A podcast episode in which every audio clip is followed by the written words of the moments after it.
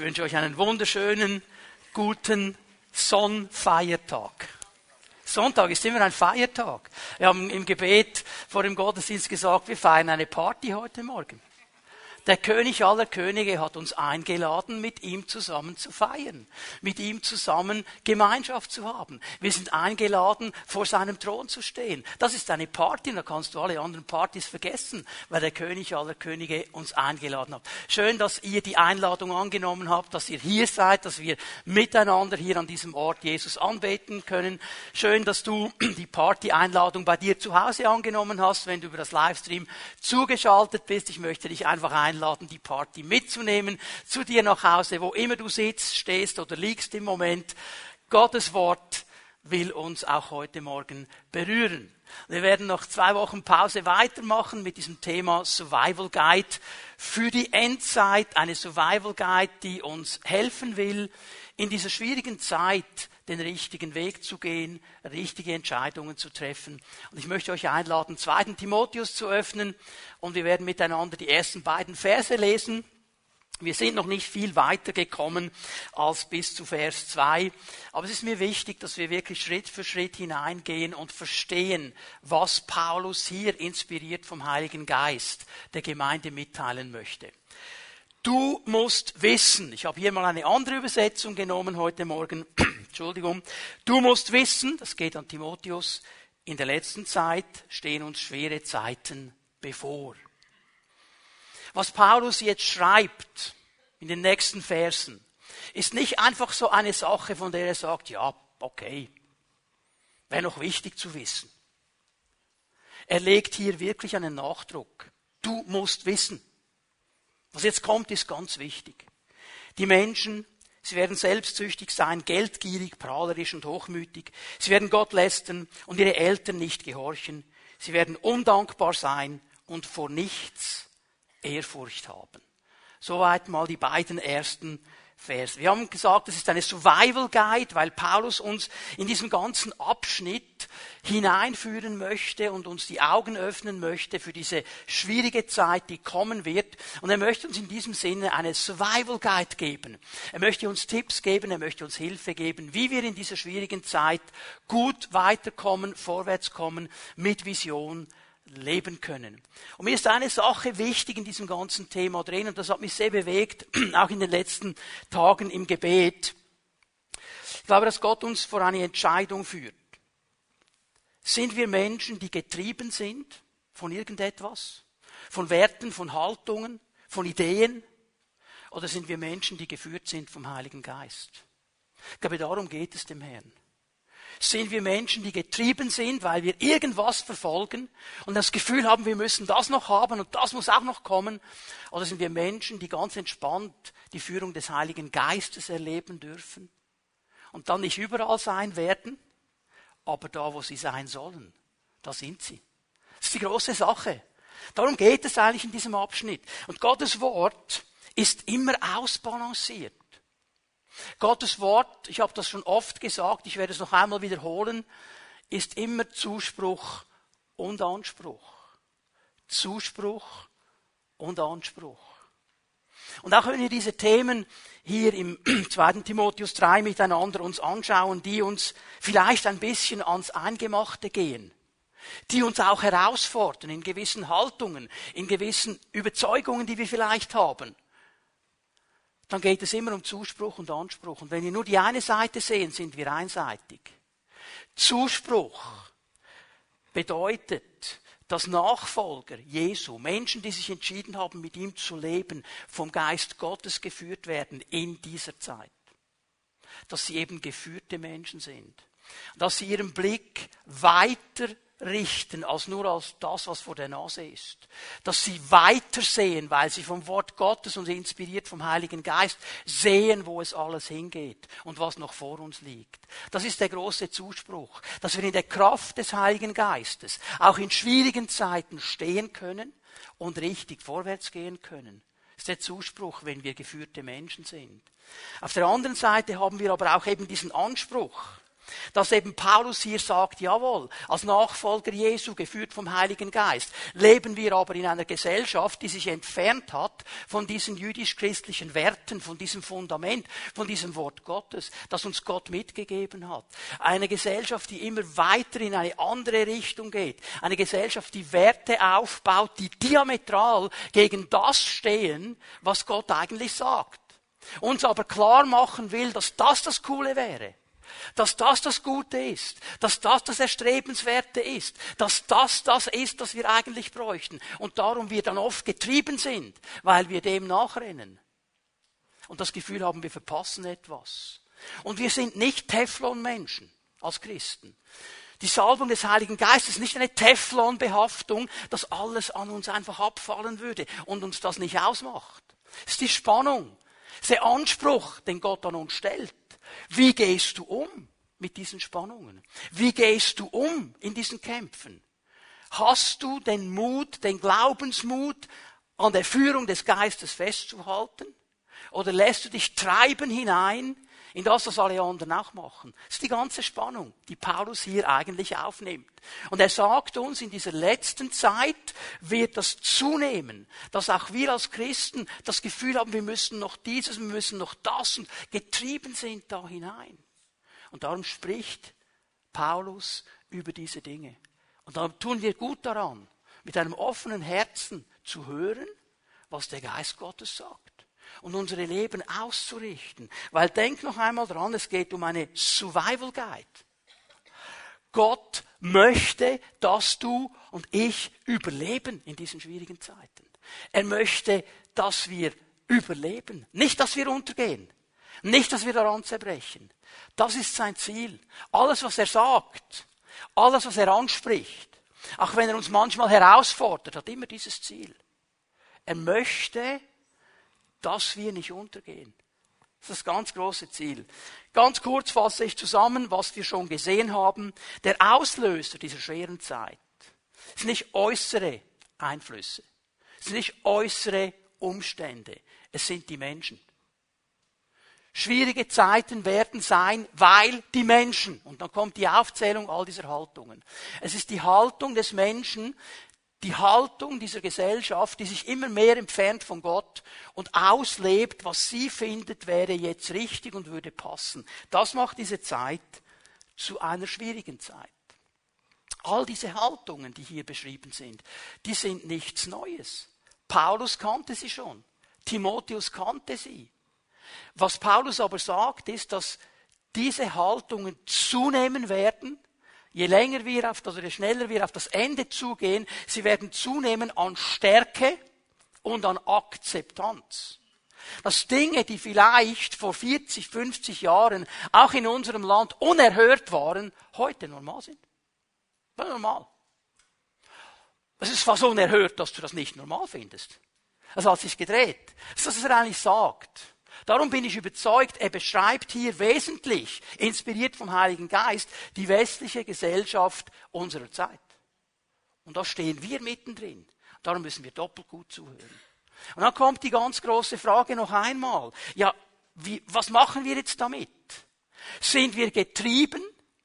Sind wir im Flow drin, getrieben von allem, was die anderen auch wollen? Oder sind wir hier Menschen geführt vom Heiligen Geist, die eben mal gegen den Flow gehen?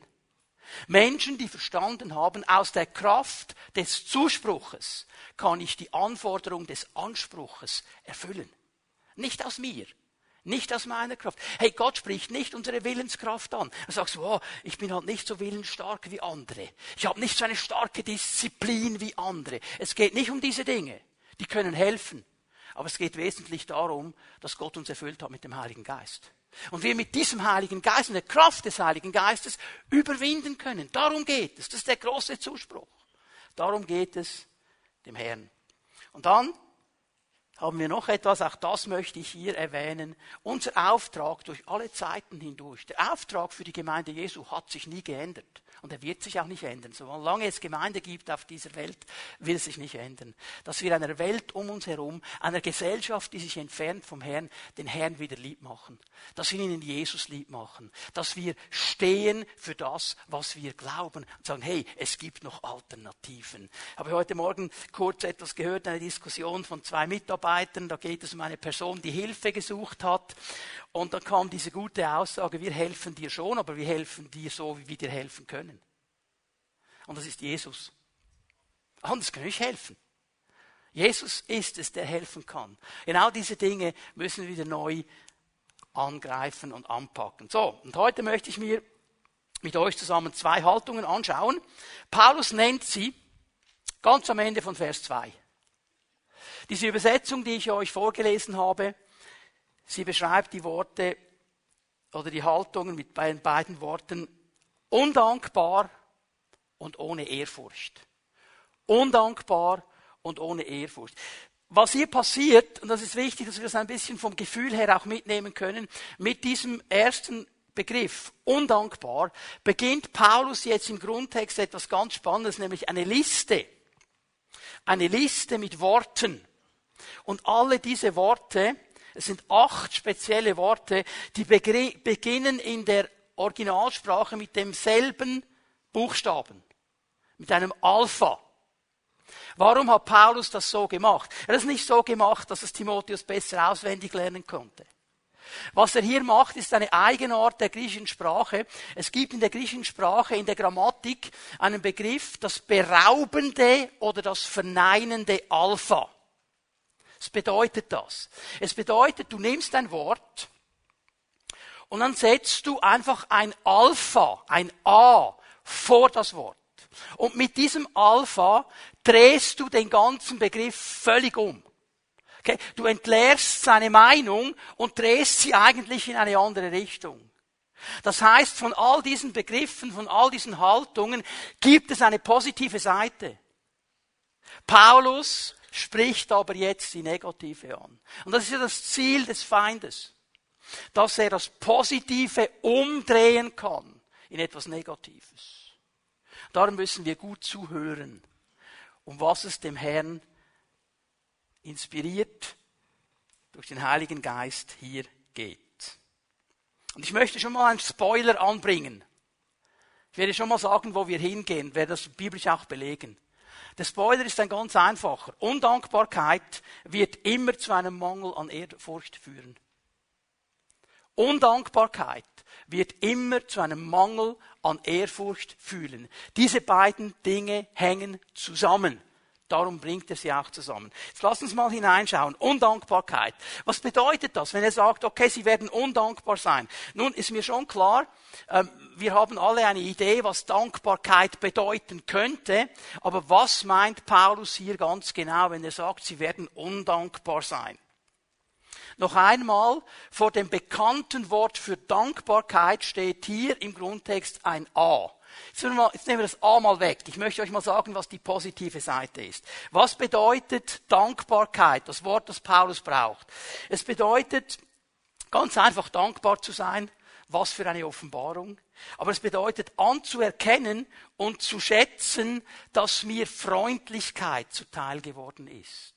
Also ich verstehe das, dass mir jemand freundlich gesinnt ist, dass er nett mit mir ist, dass er mir irgendwo hilft und ich schätze das auch. Ich sage nicht, das ist normal.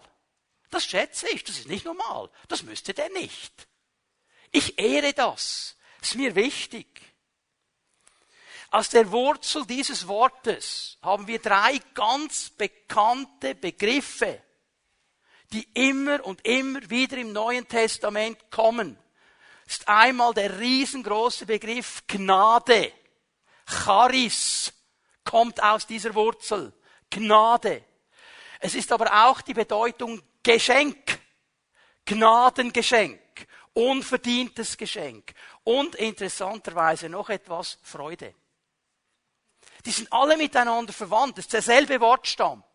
Hat immer zu tun mit Dankbarkeit. Wenn ich es zusammenfasse, eine dankbare Person wäre also eine Person, die dankbar ist über all das unverdiente Gute in ihrem Leben. Über all das, was gut ist. Über all das, was toll ist, was schön ist. Wir sind so fixiert auf das, was nicht läuft. Aber auf das, was läuft, da haben wir gar keine Dankbarkeit mehr dafür. Das vergessen wir. Aber es ist ein Mensch beschrieben, der dankbar ist für das Gute in seinem Leben. Eine Person, die sich dankbar freuen kann an diesen Dingen, die da sind. Nicht nur getrieben ist von dem, was nicht da ist, sondern dankbar ist für das, was da ist und sagt, wow, cool, das ist ja schon da. Das wäre eine dankbare Person. Aber jetzt haben wir eben dieses verneinende Alpha am Anfang. Und aus diesem dankbar wird undankbar. Und jetzt schreibt Paulus hier Personen an, die eigentlich dankbar sein sollten. Denn Leute, sind wir mal ehrlich, wir in der Schweiz, wir alle sollten dankbare Menschen sein. Das ist eigentlich ganz normal, dass wir dankbare Menschen sind. Aber hier sagt er, es sind aus dankbaren Menschen undankbare Menschen geworden. Das heißt, sie haben keinen Blick mehr für das unverdiente Gute in ihrem Leben. Sie haben keinen Blick mehr für die Gnade in ihrem Leben. Hey, Hand aufs Herz. Wie viele Dinge in deinem Leben hast du einfach bekommen, ohne sie verdient zu haben? Einfach als Gnade, einfach als Geschenk. Das wäre Grund für Dankbarkeit. Weil niemand hätte das tun müssen. Es ist niemand verpflichtet, dir das zu geben. Du hast es einfach geschenkt bekommen. Was haben deine Eltern in dein Leben hineingelegt? Auch wenn du es nicht verdient hättest. Gnade. Sollten wir dankbar darüber sein. Haben sie auch Dinge falsch gemacht? Ja, natürlich. Wir sind alle Menschen. Jetzt merken wir, die Entscheidung, die ich zu treffen habe, ist immer die, schaue ich auf die Seite, schaue ich auf die Seite. Ist mein Glas halb voll oder ist es halb leer? Bin ich getrieben von etwas, das ich noch nicht habe, aber das muss ich auch noch haben, dann wäre mein Leben toll? Oder habe ich verstanden, wow, Herr, was du mir gegeben hast, ist schon so cool. Was ich habe, ist schon so toll. Der Mensch, vor allem der Nachfolger Jesu, jetzt merken wir, diese Themen gehen uns vielleicht viel näher als andere Themen, die Paulus auch schon angeschrieben hat. Aber wie schwer haben wir es als Christen sogar manchmal dankbar zu sein? Wie schnell sind wir dabei, das Lied des Mangels zu singen und der Not und all der Dinge, die noch nicht laufen, wie wir uns das vorstellen würden. Und wir vergessen die Dankbarkeit. Wir vergessen das, was da ist. Und solche Menschen schreibt Paulus hier an. Menschen, die die Dankbarkeit gegenüber Gott verloren haben, auch die Dankbarkeit gegenüber ihren Mitmenschen. Sie haben sie verloren. Sie können gar nicht mehr dankbar sein. Sie sehen nur, was noch nicht da ist. Und weißt was mir aufgefallen ist? Und das sollte uns als Christen bewegen und treffen. Ein undankbarer Mensch ist ein Mensch ohne Gnade. Der hat Gnade eigentlich nicht verstanden. Sonst müsste er für immer dankbar sein. Wenn er Gnade wirklich verstanden hätte, müsste er dankbar sein. Es sind Menschen, die Gnade nicht verstanden haben. Die haben dieses ganze große Wirken Gottes, genannt Gnade, nicht verstanden. Und es beschreibt, Leute, es beschreibt unsere Gesellschaft heute. Man hätte denken können, Paulus ist in eine Zeitmaschine gesessen und es hat ihn in den Westen katapultiert im Jahre 2023. Der Heilige Geist wusste das alles. Wenn ich nämlich sage, was hier kommt, ist Folgendes. Die Haltung der Dankbarkeit gegenüber der Haltung der Undankbarkeit. Und es ist nicht einfach nur die Undankbarkeit, ich nenne es immer noch ein bisschen anders. Es ist die Haltung des Anspruchs. Die Haltung des Anrechts. So zeigt sich das nämlich. Personen mit einer undankbaren Haltung sind davon überzeugt, dass sie das Anrecht auf alles haben. Sie haben das Recht auf alles. Was die anderen haben, das darf ich auch und das muss ich auch und ich habe ein Recht darauf. Was der andere hat, da habe ich auch ein Recht darauf. Es ist völlig egal, was es ist, aber wenn der das hat, wenn der Dave das hat, dann habe ich auch das Recht darauf. Und man ist es mir schuldig, dass ich das auch bekomme. Das ist diese Haltung. Und weißt du, was dann passiert? Das ist eine verdrehte Sicht der Umstände. Das ist eine verdrehte Sicht der Umstände. Ich habe ein Recht, genau dasselbe zu bekommen, was die anderen haben. Egal, ob sie das als Geschenk bekommen haben, völlig unverdient, oder ob sie sich erarbeitet haben. Ja, manchmal ist der andere einfach der bessere Mitarbeiter. Und er bringt gewisse Fähigkeiten mit und darum wird er befördert. Und du nicht. Weil ich gleich lange an einem Ort arbeite, heißt das nicht, dass ich das Recht auf Beförderung habe. Ja, aber so funktioniert es, Leute, auch in unserem Denken, wenn wir mal ganz ehrlich sind.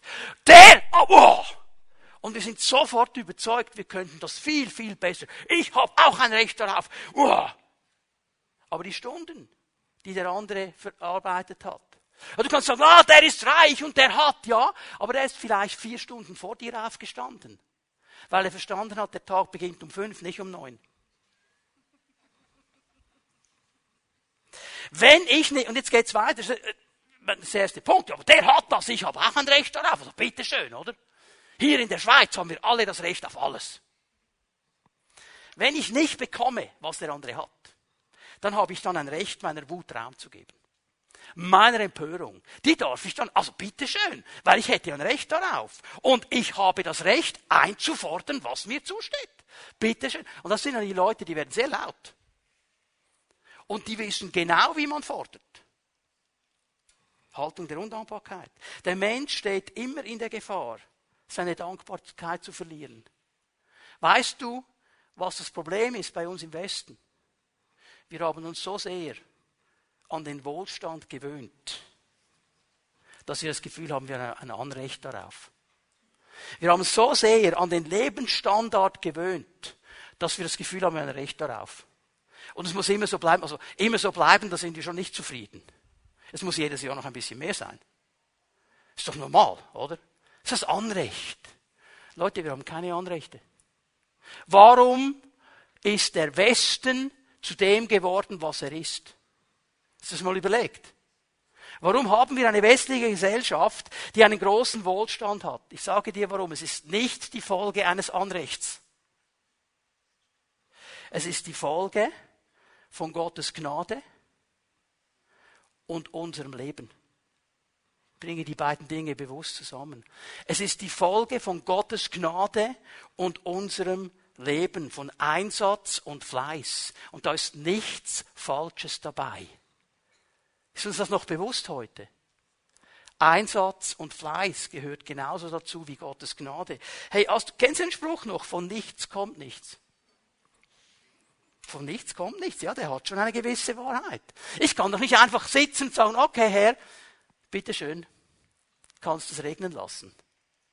Bitteschön, Chef, ich arbeite zwar nicht, aber ich möchte mehr Lohn. Ich möchte euch eine Stelle geben, 5. Mose 8, Vers 18. Das ist eine ganz wichtige Aussage. Also es ist interessant, dass Mose damals schon wusste. 5. Mose ist ein spezielles Buch.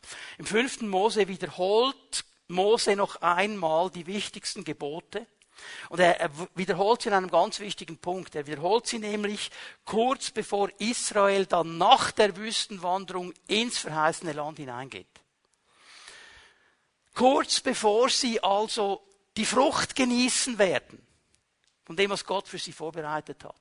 Und im Wesentlichen ist dieses fünfte Buch Mose ein Aufruf, nicht zu vergessen, dass Gott Gott ist. Nicht zu vergessen, von wem der Segen kommt. Und vor allem hier in Kapitel 8, ich werde nur Vers 18 lesen, warnt er sie. Jetzt stell dir mal vor, es ist eine Mannschaft voll Sklaven. Die hatten nichts. Die hatten noch kein eigenes Land. Das ist alles nur Verheißung jetzt. Und jetzt sagt Mose ihnen Folgendes. Wenn ihr dann im Land seid, das war für Mose völlig klar, Gott macht das. Wenn ihr dann alles habt, schau mal, was hier steht. Gedenke des Ewigen, deines Gottes. Wir müssen eigentlich übersetzen, vergiss ihn nicht. Vergiss ihn nicht. Es gibt so diesen Spruch, der hat eine Wahrheit, ich finde ihn aber auch ein bisschen blöd. Not lernt beten. Warum eigentlich nur die Not? Warum fällt euch das auch auf, dass ich, ich bete viel mehr, wenn es mir nicht gut geht, wenn ich eine Not habe, weder wenn es mir gut geht. Vergiss ihn nicht.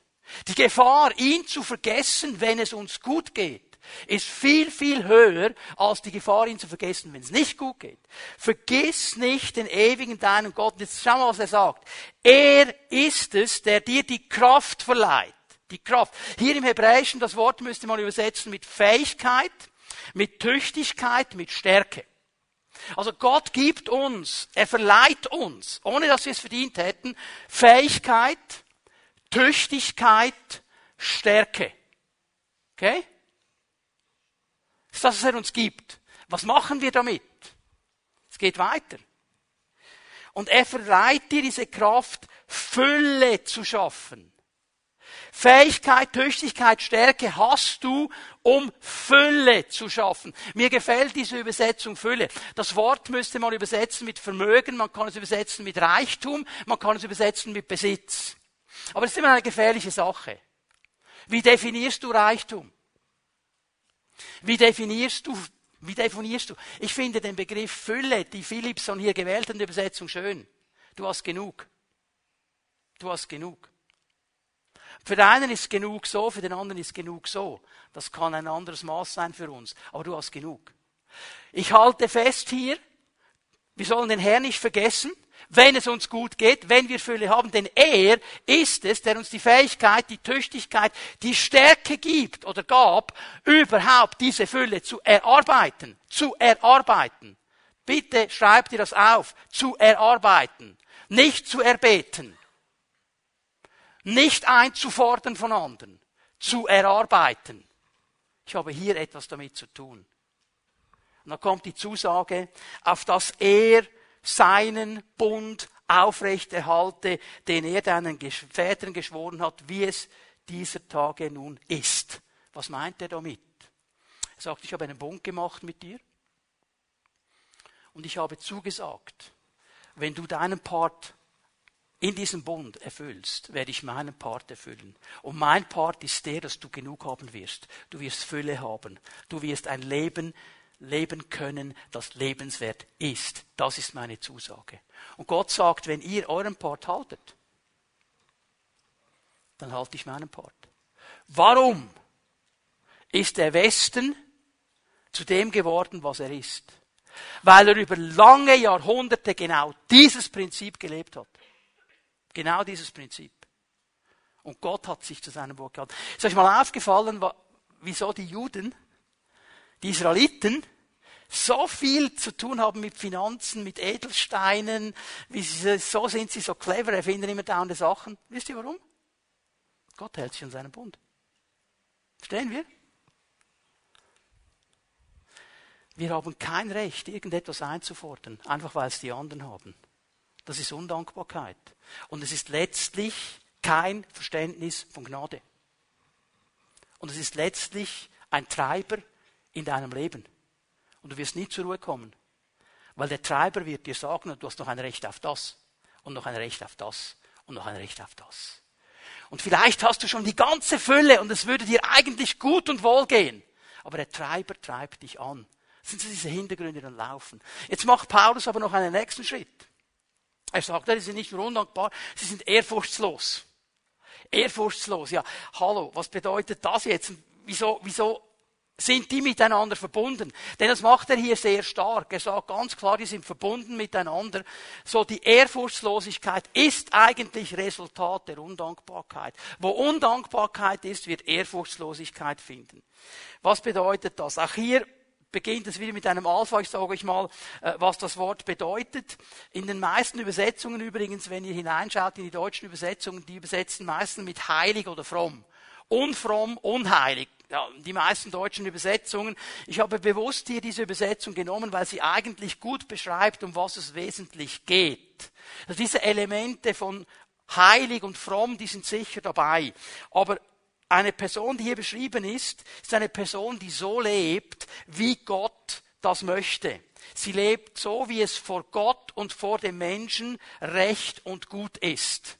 Und darum ist sie eine ehrfürchtige Person. Weil sie verstanden haben, Gott ist Gott. Und wenn Gott Gott ist, dann hat er ein Recht darauf, mir zu sagen, wie ich leben soll. Und dann werde ich das erfüllen und ich werde das tun. Und ich werde mit Gott so umgehen, wie ich mit ihm umzugehen habe und mit den Menschen so umgehen, wie ich mit ihnen umgehen soll, weil ich Ehrfurcht habe. Ich ehre diesen Gott und ich schätze ihn. Und ich ehre ihn so, dass es durch mein Leben sichtbar wird. Wenn wir jetzt dieses Wort nehmen, das Paulus braucht, ist er ein Mensch, der keine Ehrfurcht hat. Das heißt, ein Mensch, der vor Gott und den Menschen nicht so lebt, wie er eigentlich leben sollte. Wie er eigentlich sein Leben führen sollte. Zwei wichtige Zusammenhänge möchte ich euch aufzeigen, nämlich da, wo Undankbarkeit ist, geht Ehrfurcht verloren. Paulus hat das ganz prägnant gesagt, Römer 1, Vers 21. Trotz allem was sie über Gott wussten. Spricht hier eine Gesellschaft an, die von Gott weiß. Er sagt nicht, sie kennen ihn, aber sie wissen von ihm. Ich glaube, im Westen, in unserer Gesellschaft, gäbe es genug Möglichkeiten, über Gott zu wissen. Trotz allem, was sie über Gott wussten, erwiesen sie ihm nicht die Ehre. Erwiesen sie ihm nicht die Ehre, die ihm zukommt. Sie hatten keine Ehrfurcht vor ihm. Und wie zeigt sich das? Sie blieben ihm den Dank schuldig. Sie waren undankbar. Undankbarkeit und Ehrfurchtslosigkeit gehen zusammen. Sie verloren sich in sinnlosen Gedankengängen und in ihren Herzen, denen jede Einsicht fehlte, wurde es finster. Das ist eine tragische Beschreibung von dem, was geschieht in unserer westlichen Gesellschaft. Undankbarkeit. Gott keine Ehre geben. Und das Zweite ist interessant, dass die Missachtung Gottes und die Missachtung der elterlichen Autorität in einem engen Zusammenhang stehen. Jetzt weiß ich, erwarte von euch einen Spagat, ich weiß das. Wer weiß noch, was ich vor meinem Ferien gepredigt habe? Ganz schnell lesen, was im Vers noch steht. Sie sind ihren Eltern nicht mehr gehorsam. Und als nächstes kommt die Undankbarkeit und die Ehrfurchtslosigkeit. Die hat einen Zusammenhang. Hör mir gut zu, ich sage dir warum. Eine Gesellschaft, die der höchsten und letzten Autorität, nämlich Gott, keine Ehre gibt, die wird auch keiner menschlichen Autorität Ehre geben. Und Dank wird sie nicht. Darum hat das hier einen Zusammenhang. Die sind alle miteinander verbunden. Und ich glaube, wir haben als Volk Gottes eine zweifache Herausforderung in dieser heutigen Zeit. Und darüber werde ich jetzt gleich noch ein bisschen etwas sagen. Wir haben die Herausforderung, Gott die Ehre und den Dank zu geben, die ihm gebührt. Ihn immer wieder zu ehren, dankbar zu sein. Und das Zweite, und das ist für mich genauso wichtig fast, ist Autorität richtig zu behandeln. Nämlich Ehre und Dank zu geben, dass Verantwortung übernommen wird.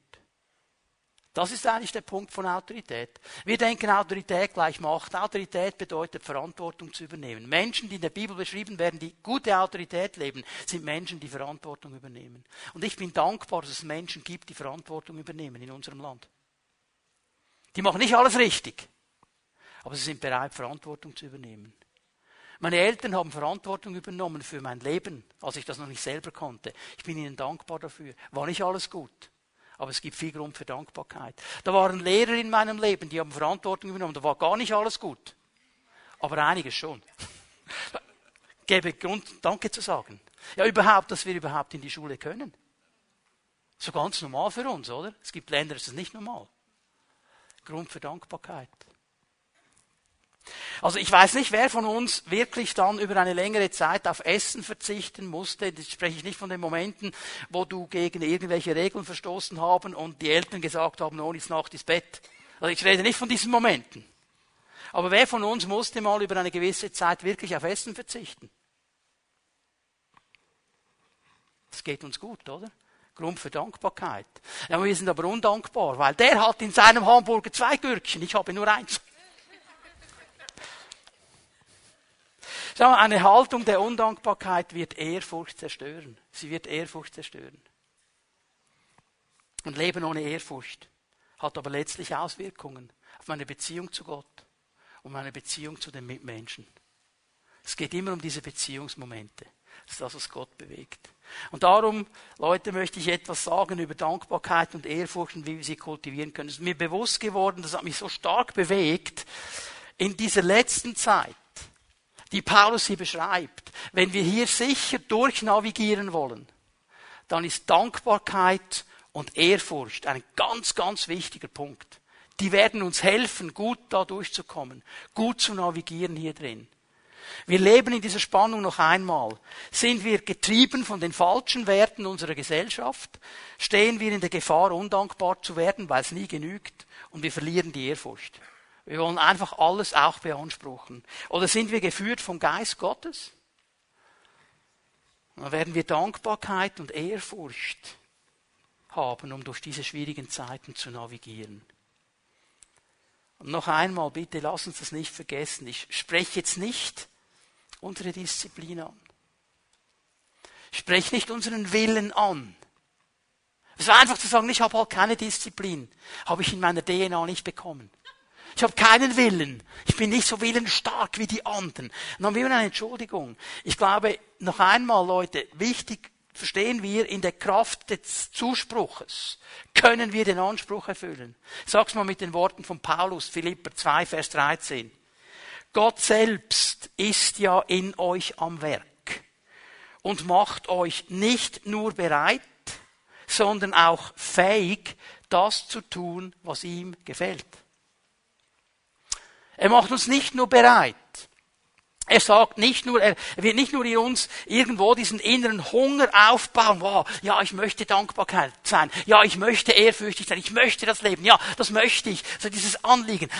Wenn du bist im Gottesdienst, sie haben Lobpreis, sie haben Predigt, die haben die Geschwister rundherum, tolle Sachen, dann gehst du und sagst, boah, ich möchte dankbar sein, ja, jetzt werde ich, jetzt werde ich so ein richtiger Dankbarkeitsbomber.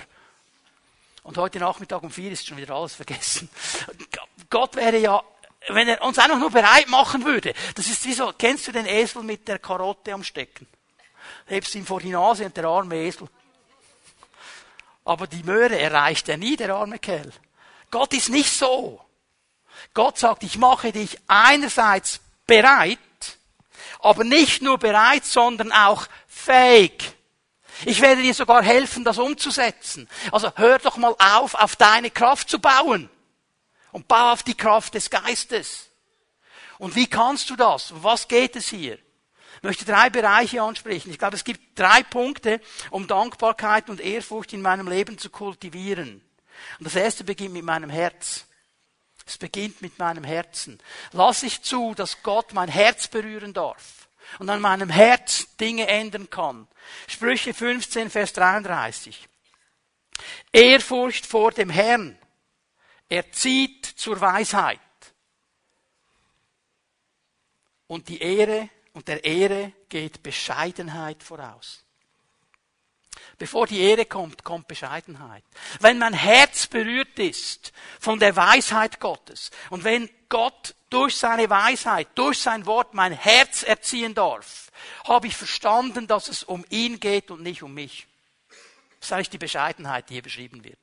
Ich habe verstanden, hey, nicht ich bin das Zentrum des Universums. Es geht nicht um mich, mir, mein. Es geht eigentlich um ihn.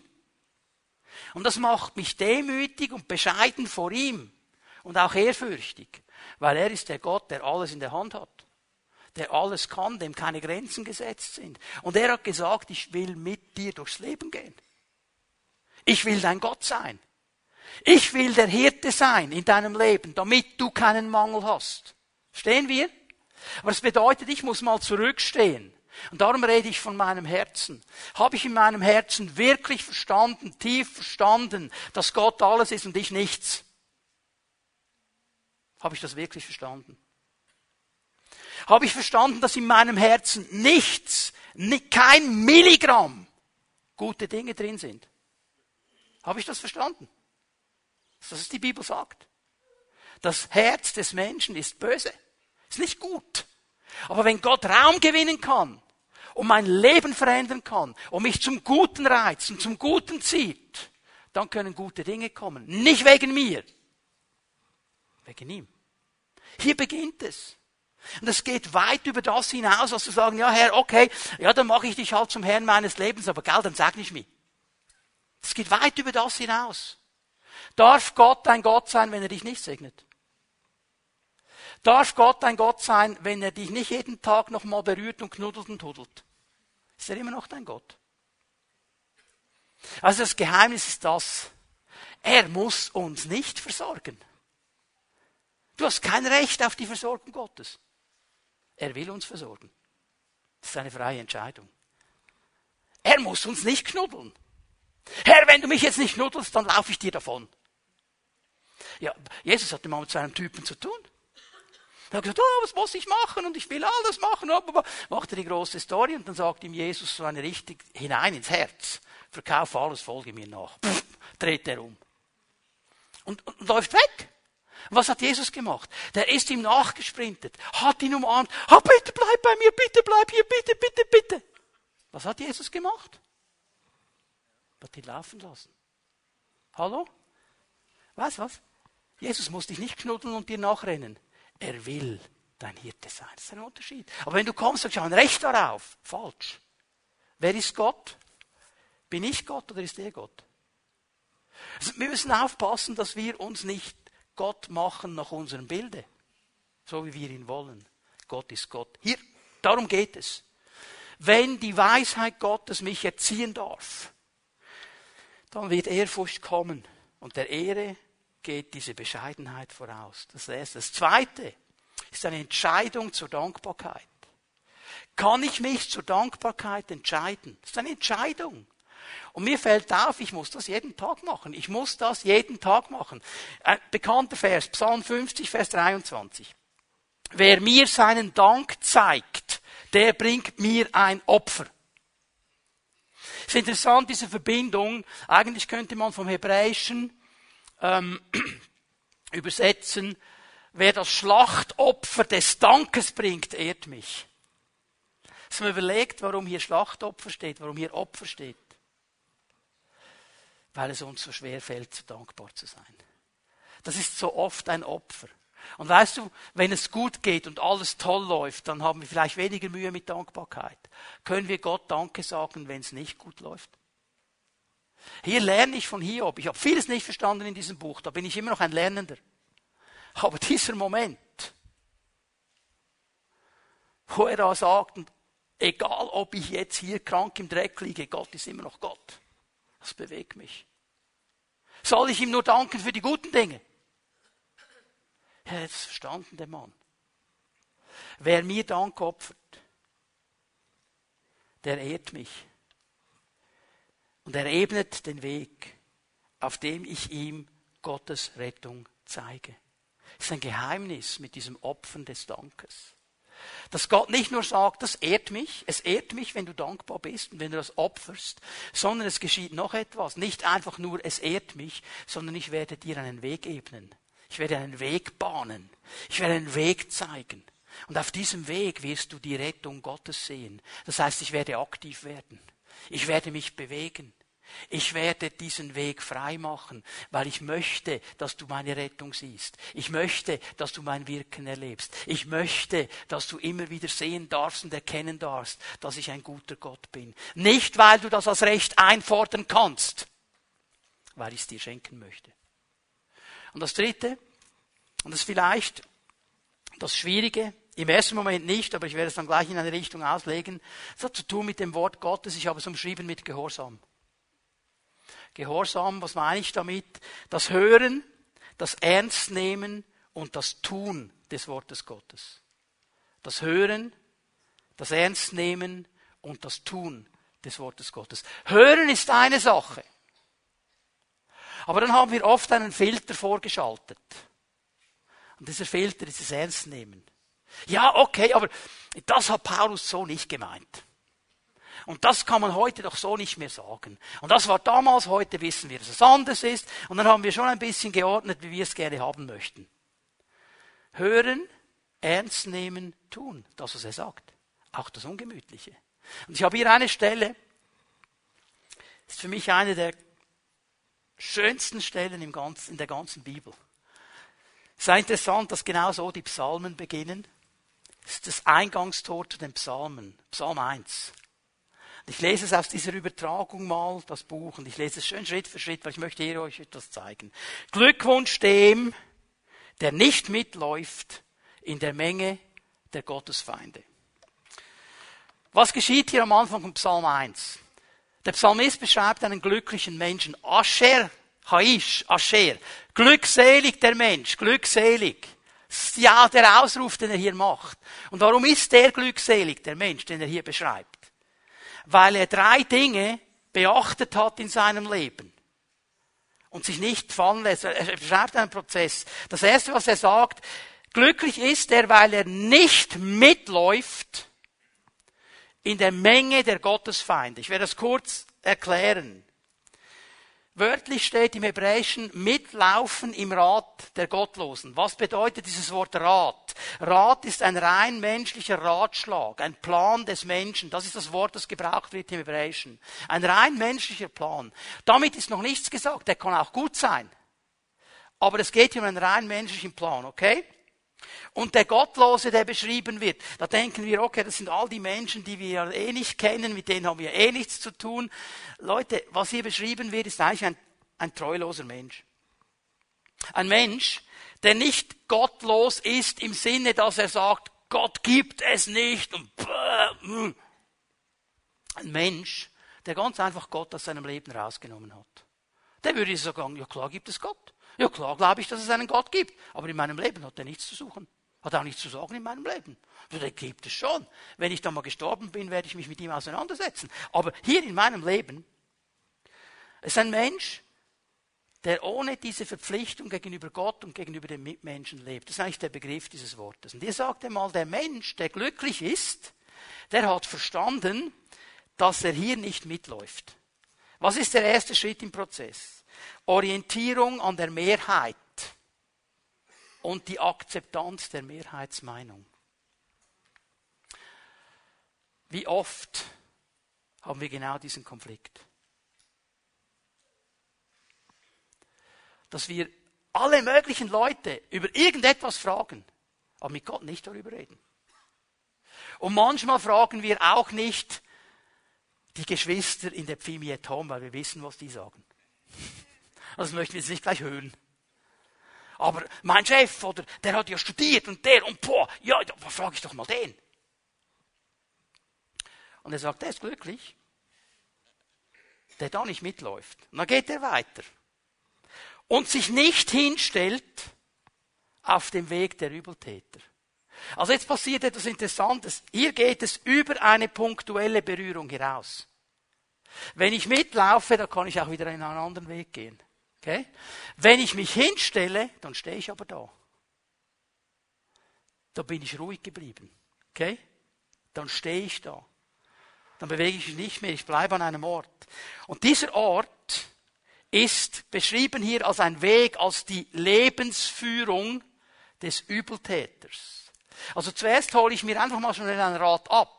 Und irgendwann in diesem Prozess bleibe ich dann da stehen und höre noch weiter zu. Wer ist hier beschrieben? Wer ist der Übeltäter? Und hier denken wir im ersten Moment natürlich Übeltäter. Der macht üble Dinge.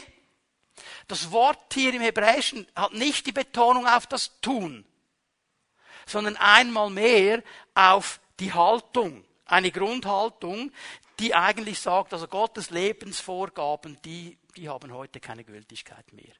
Dieser Mensch ist gemeint. Das muss nicht ein böser Mensch sein.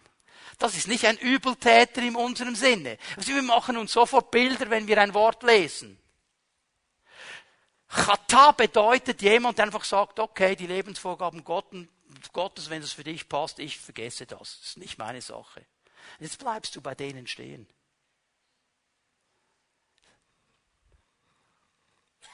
Zweiter Schritt ist eben dann nicht nur das Punktuelle, sondern es ist die Gemeinschaft mit Menschen, die Gottes Lebensvorgaben, seine Werte und seine Worte ablehnen. Und wir haben ein interessantes Wort dafür. Darf ich mal ein bisschen ketzerisch sein? Freundschaftsevangelisation. Natürlich, coole Sache. Aber hör mal, wenn du seit zehn Jahren mit deinem Nachbarn Freundschaftsevangelisation machst und der noch nicht mal weiß, dass du Christ bist,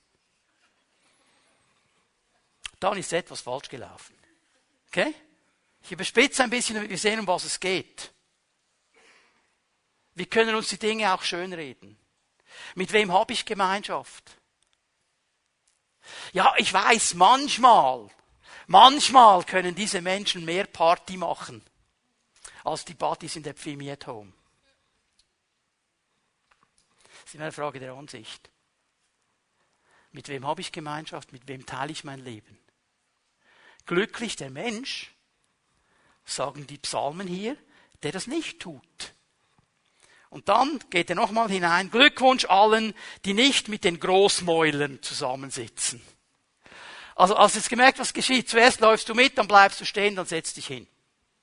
Dann bist du da.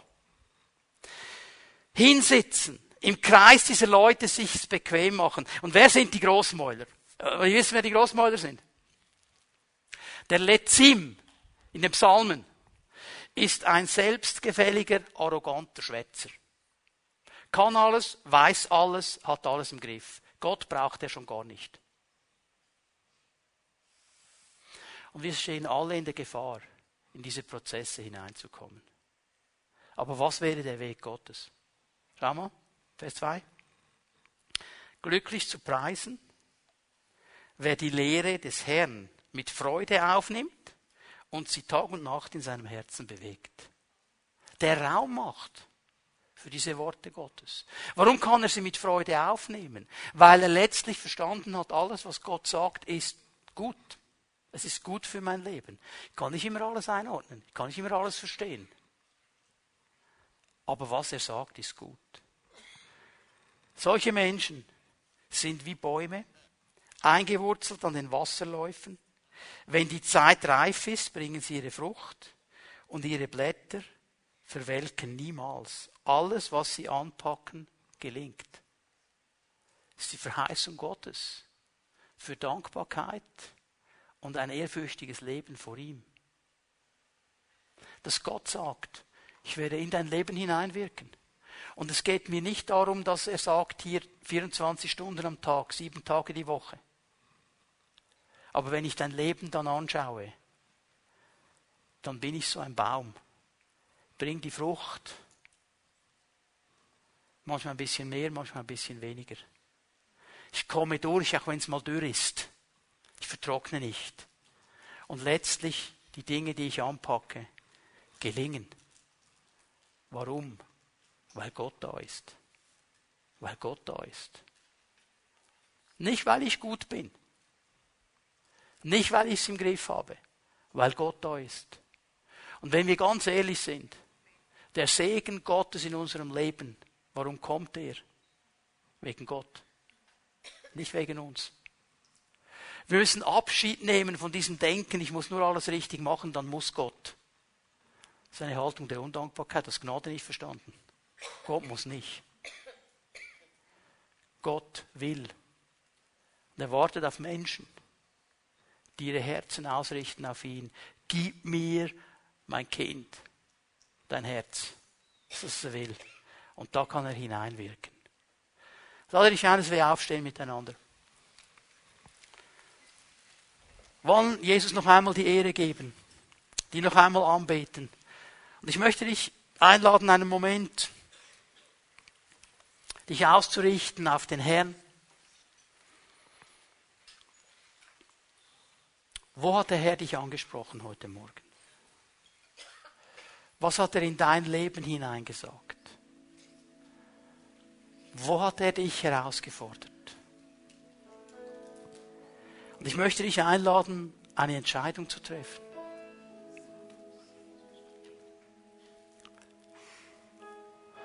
Vielleicht ist es die Entscheidung, heute Morgen dem Herrn Dank zu opfern.